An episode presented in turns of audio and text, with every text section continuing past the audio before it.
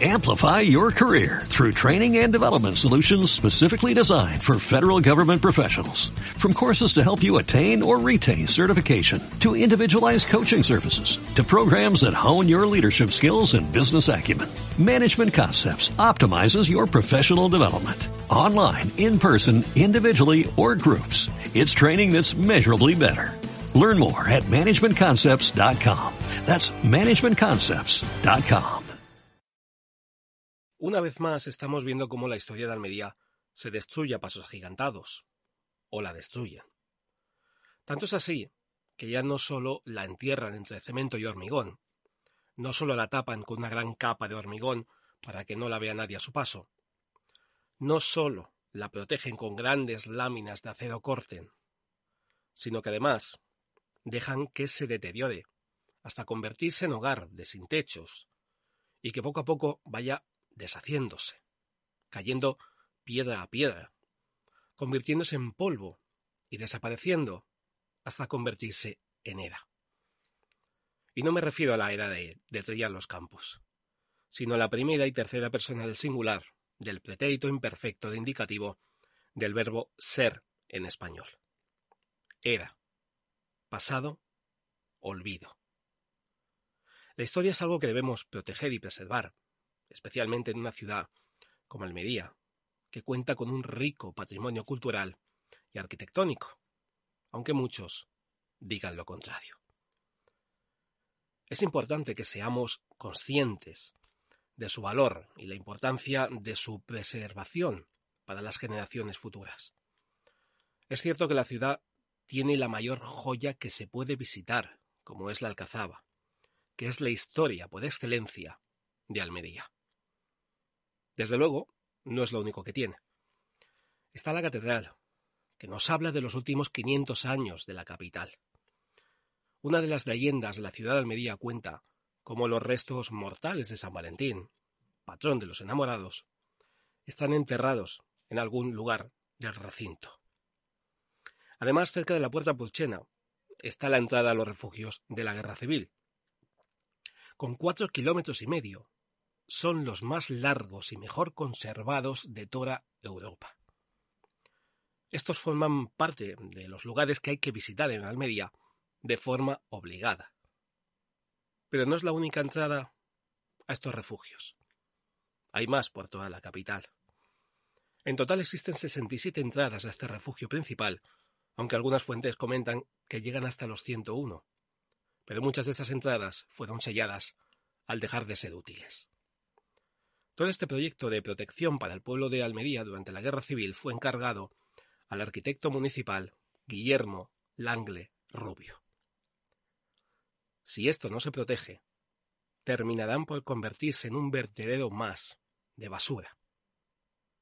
Si éstas no se restauran, no hace falta que sean todas, sino las más visibles, solo serán una ruina más de las tantas que hay desperdigadas por toda la ciudad de Almería una historia que terminará tirada en la basura.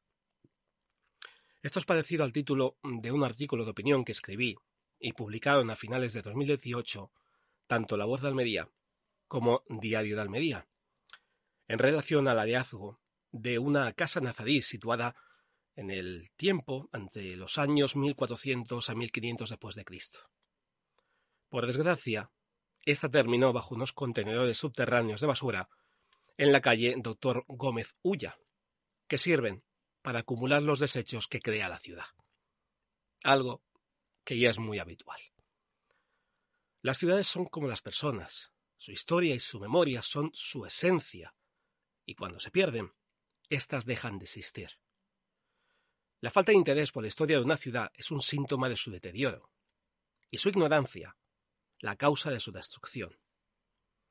Las ciudades en este caso Almería, son como libros abiertos, y su historia es la tinta que los llena. Pero si nadie los lee, la tinta se desvanece y el libro se convierte en polvo. Por desgracia, la negligencia y el abandono están llevando a la desaparición de muchos monumentos y edificios históricos de Almería. En lugar de protegerlos y restaurarlos, los estamos dejando caer en la ruina. Esto no solo es una pérdida para la historia y la cultura de Almería, sino también para nuestra identidad y orgullo como ciudadanos. Es hora de que el ayuntamiento tome medidas para proteger y preservar el patrimonio histórico y cultural de Almería. No podemos permitir que nuestra historia se desvanezca en el olvido. Como tampoco se olvida lo que ocurre en Paraje Guillén, Llano de la Molina, Cortijo Cintas y Cortijo Córdoba, que siguen exigiendo sus farolas en las calles para poder estar más tranquilos y seguros por la noche. Quedan menos de tres meses para las elecciones municipales en Almería y por el momento no se ha visto movimiento alguno por las zonas. Eso sí, no son todas ellas. Solo los terrenos aprobados por el ayuntamiento en el proyecto de instalación de alumbrado público, algo menos de dos de los cuatro barrios que hay que alumbrar. Pero como el consistorio dice que no son municipalizados, aunque en 2006 estos caminos fueron asfaltados y pavimentados, no quieren acordarse de ellos. Tampoco de los documentos que indican que hicieron obras en esos lugares. Tal vez, como sucede con la historia de Almería, estén en el fondo del cubo de la basura del olvido. ¿Verdad? Y ahora, noticias.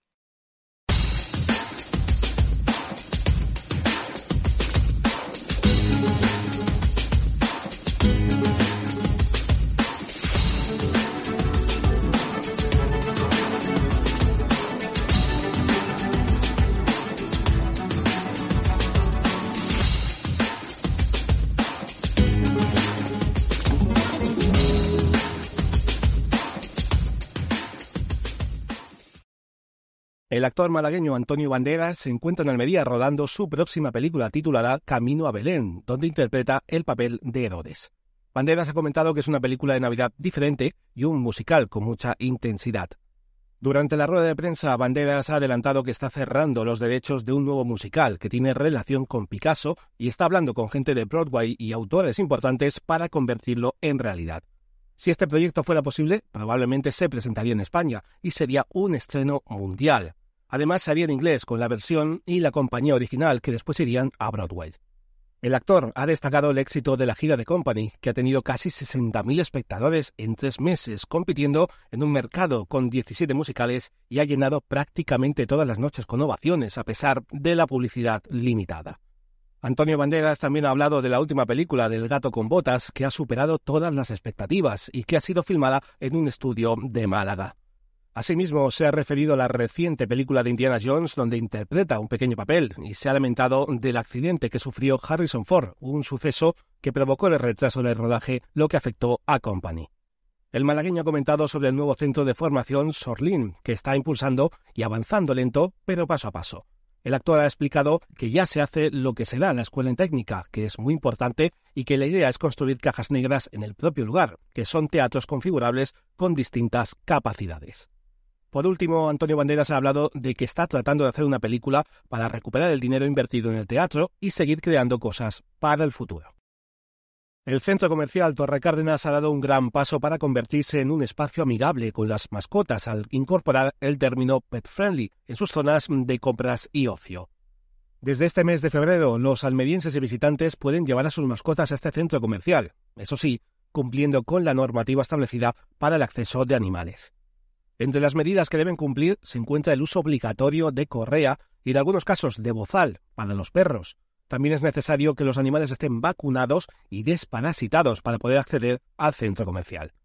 Además, los dueños deben asegurarse de que sus mascotas se comporten de manera controlada y tranquila, de no dejar al perro atado en el mobiliario del centro y, por supuesto, deben llevar bolsas para recoger los excrementos.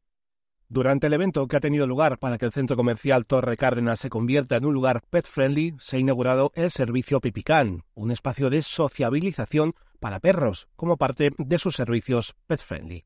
El lugar cuenta con paredes decoradas con grafitis en una apuesta por el arte urbano.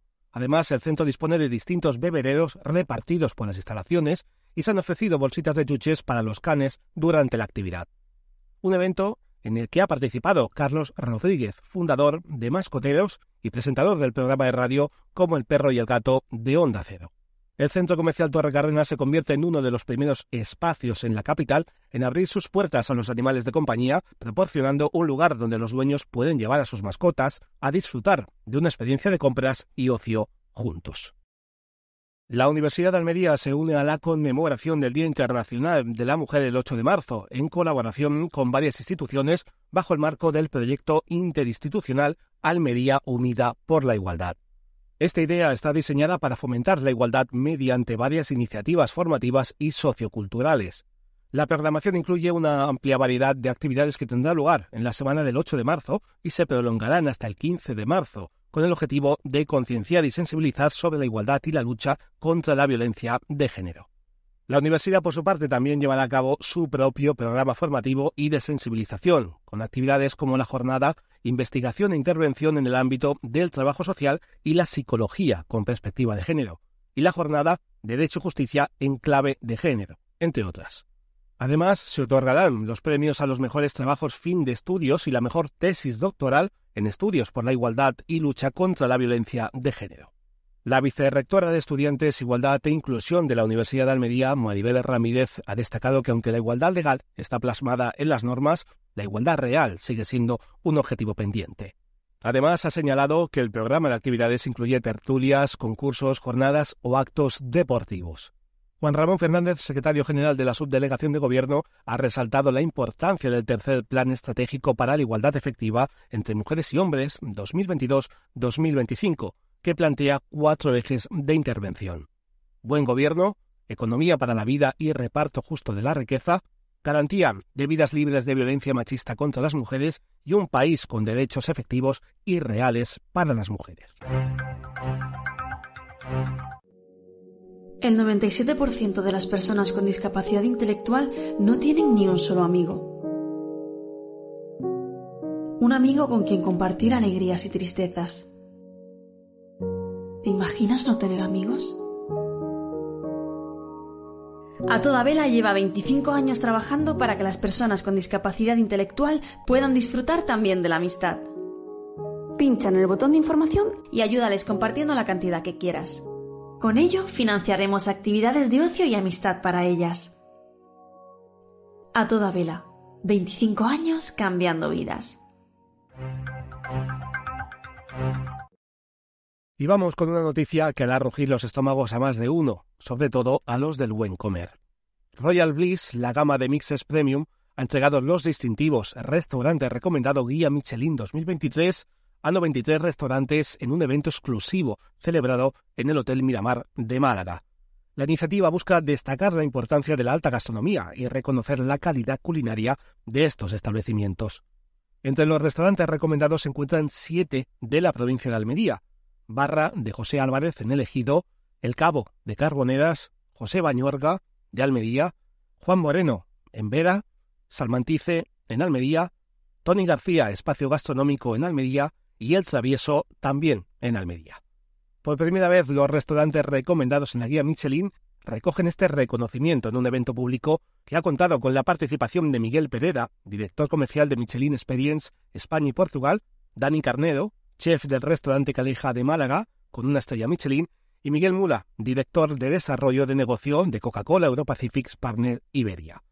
El evento ha sido inaugurado por Patricia Navarro, delegada del Gobierno de la Junta de Andalucía en Málaga. La marca Royal Bliss ha querido apoyar esta iniciativa patrocinando las placas y organizando el evento para dar visibilidad a los establecimientos recomendados de Andalucía y destacar su importancia como agentes dinamizadores de la economía y el turismo en sus respectivas ciudades y municipios. Para nosotros, además, supone seguir estando cerca del sector hostelero con el que compartimos muchos objetivos, ha explicado Miguel Mula, director de desarrollo de negocios de Coca-Cola Pacific Partners Iberia. La idea es incentivar la actividad de estos negocios para que puedan seguir creciendo e impulsando el consumo y el empleo.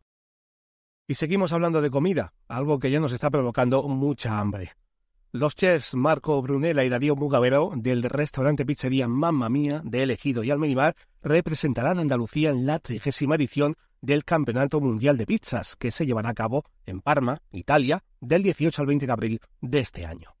Más de 800 pizzeros de todo el mundo competirán en 12 categorías diferentes, incluyendo pizza clásica, freestyle, pizza sin gluten, la pizza más grande y cocinar en pareja. El evento se llevará a cabo en el Centro de Convenciones de Parma, donde también habrá stands de empresas del sector de la pizza, miles de visitantes y cocineros dispuestos a ofrecer la mejor pizza del mundo. Este campeonato es una gran oportunidad para que los chefs Marco Brunella y Darío Mugavero presenten sus elaboraciones especiales, aprendan de otros pizzeros profesionales y luego puedan ofrecer a sus clientes en Almería una experiencia gastronómica auténtica y deliciosa. La pizzería Mamma Mía, que tiene sedes en Almerimar y Elegido, se especializa en comida italiana, siguiendo las recetas tradicionales y ofrece una amplia carta de platos elaborados de forma artesanal con productos frescos y de calidad. La cocina creativa de inspiración italiana fusionada con la cocina andaluza es una delicia para los paladares exigentes. Mamma Mía no solo nos ofrece pizzas, también pasta italiana como ravioli de carne, fiocchi de queso y pera o gnocchi, ensaladas como la César andaluza o la caprese, y otros placeres culinarios como calamar a la plancha, bacalao gratinado, pata de pulpo a la brasa postres como la tarta de tres chocolates, la tarta de queso con gelatina de naranja y virutas de chocolate o el helado italiano de turrón. Así que si queréis probar todos estos platos y más, pasados por la pizzería Mamma Mía en la Plaza Batel número 42, local 2 de Almerimar, o en la calle Granada 133 de Elegido. Acabamos el bloque de noticias, como casi siempre, con deportes. El Parque Natural Cabo de Gataníjar se ha convertido, además de por su belleza natural, en un destino de referencia para la práctica de deportes al aire libre. Actividades como mountain bike, triatlón, carreras de ultrafondo o nocturnas, esta zona protegida ofrece una docena de eventos deportivos al año, con una media de una cita mensual. La primera prueba en abrir la temporada de deporte de este año es el Eco Trail Cabo de Gataníjar. La cita tendrá lugar el próximo domingo 5 de marzo. La carrera, que tendrá una distancia de 29,2 kilómetros, saldrá a las ocho y media de la mañana en la categoría senderista y a las 10 en la de runner. El punto de salida será desde el Centro Social Carmen de Burgos de Rodalquilar y llegará al Paseo Marítimo de San José. El recorrido que se desarrollará sobre pistas y senderos de tierra contará con un desnivel positivo y negativo de unos 350 metros. El número de participantes estará limitado a 350, 150 en la categoría senderista y 200 en la de runner. Una de las particularidades de esta carrera es que no estará señalizada por motivos medioambientales. Los participantes deberán guiarse por el track proporcionado por la organización, que podrán descargar en distintos formatos, siendo obligatorio el paso por los controles establecidos. La carrera se disputará en versión eco y aquellos que no cumplan el reglamento, no completen la totalidad del recorrido, deterioren o ensucien el entorno, no lleven su dorsal visible o desatiendan las indicaciones de la organización, serán descalificados. Los participantes contarán con seis puntos de habituallamiento, tanto líquido como sólido, a lo largo del todo el recorrido, y tendrán un tiempo máximo de cinco horas para completarlo. Los tres primeros clasificados en cada categoría, masculina y femenina, recibirán un trofeo. La organización del evento corre a cargo del Club Deportivo a que atacamos con la colaboración del Ayuntamiento de Níjar. La decimocuarta edición del Eco Trail Cabo de Gataníjar es una oportunidad para descubrir la belleza de los paisajes del parque natural mientras se disfruta de una experiencia deportiva única. Para finalizar esta nueva edición de Estos Almería Sacio, se presentan algunas noticias breves que podrían ser de vuestro interés. El Pleno del Ayuntamiento de Vícara ha aprobado por mayoría solicitar a UNICEF la renovación del título de Ciudad Amiga de la Infancia, que ostenta desde el año 2014. Este reconocimiento que Vicar busca revalidar premia a los municipios comprometidos con la aplicación de la Convención sobre los Derechos del Niño y busca mejorar la vida real de la infancia. La renovación del sello Ciudad Amiga de la Infancia está abierta hasta el 31 de julio de este año y se está trabajando en la redacción del tercer plan de la familia, la infancia y la adolescencia. Durante la sesión también se han aprobado dos mociones relacionadas con la celebración del Día Internacional de la Mujer una propuesta del Consejo Municipal de la Mujer y otra por iniciativa de la Federación Española de Municipios y Provincias. El túnel 1 de Villavico, situado en Cuevas de la Almanzora y utilizado durante el siglo XX para transportar mineral desde la sierra hasta la costa, se abrirá al público tras una serie de trabajos de mejora y acondicionamiento.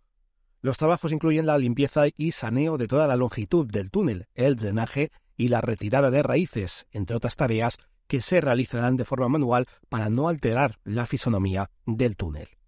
El ferrocarril minero R. Díaz Villadico fue inaugurado en 1906 y fue construido por el arqueólogo belga Louis Siret para abaratar el transporte de mineral.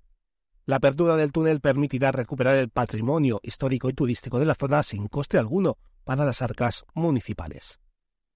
El Ayuntamiento de Roquetas de Mar ha presentado una nueva iniciativa solidaria en colaboración con Cruz Roja, el rastro de antigüedades y artesanía. Este mercadillo solidario tendrá lugar el primer domingo de cada mes, comenzando el 5 de marzo y continuando a lo largo de todo el año 2023 en la explanada del Parque de los Bajos, junto a la Plaza de Toros. El objetivo de este evento es destinar todas las ganancias a los proyectos humanitarios de Cruz Roja Roquetas, quienes quieran participar con un puesto podrán hacerlo contactando con Cruz Roja a través del teléfono 678 445 333 678 445 333 o a través del correo electrónico rastroroquetas.gmail.com. Los que quieran echar un vistazo al rastro de antigüedades y artesanía podrán disfrutar de más de 70 puestos de artesanía y antigüedades desde las 10 de la mañana hasta las 3 de la tarde. El Brexit ha generado un gran revuelo en el Reino Unido debido a la escasez de verduras en los supermercados. En Almería, la producción de tomates, pimientos y pepinos ha caído más de un 20% en las dos primeras semanas de febrero, lo que ha causado un racionamiento de productos básicos, como la lechuga, el tomate, la cebolla y el pimiento. Esto se debe a una serie de factores, como el bajo rendimiento de algunas cosechas, el aumento de los precios de los insumos y la reducción de la producción en algunos productos, todo ello provocado principalmente por el frío. A esta problemática hay que añadir el Reino Unido no está en la Unión Europea, por lo que tiene que conformarse con lo que sobra tras abastecer al continente. Esta situación ha puesto de manifiesto la necesidad de una mejor regulación de la cadena de suministro y que los supermercados estén mejor preparados. Hasta aquí alguna de las noticias de esta semana. Si os ha gustado este nuevo episodio, solo tenéis que dar like al pulgar, suscribiros al canal para que esta comunidad crezca y compartirlo con todos vuestros amigos y conocidos que vivan fuera de Almería y tengan interés por saber de su tierra. Además, si queréis proponer algún tema que os interese o denunciar algo que perjudica a los habitantes de la capital o de algún pueblo de la provincia, se hará llegar a quien corresponda esperando su respuesta y aunque no contesten, la denuncia se publicará en la siguiente edición. Muy buenas a todos, sacios y sacios, gracias por escucharnos una semana más y hasta una próxima edición de Estos Almería Sacio.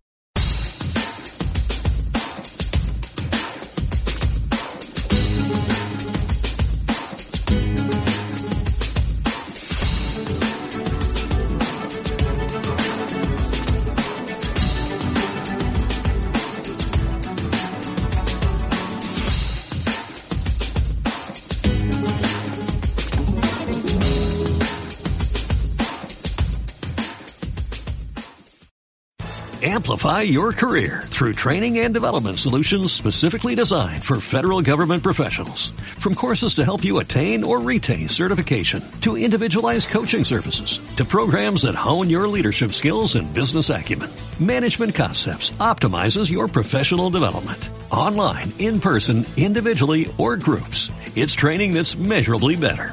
Learn more at managementconcepts.com. That's managementconcepts.com.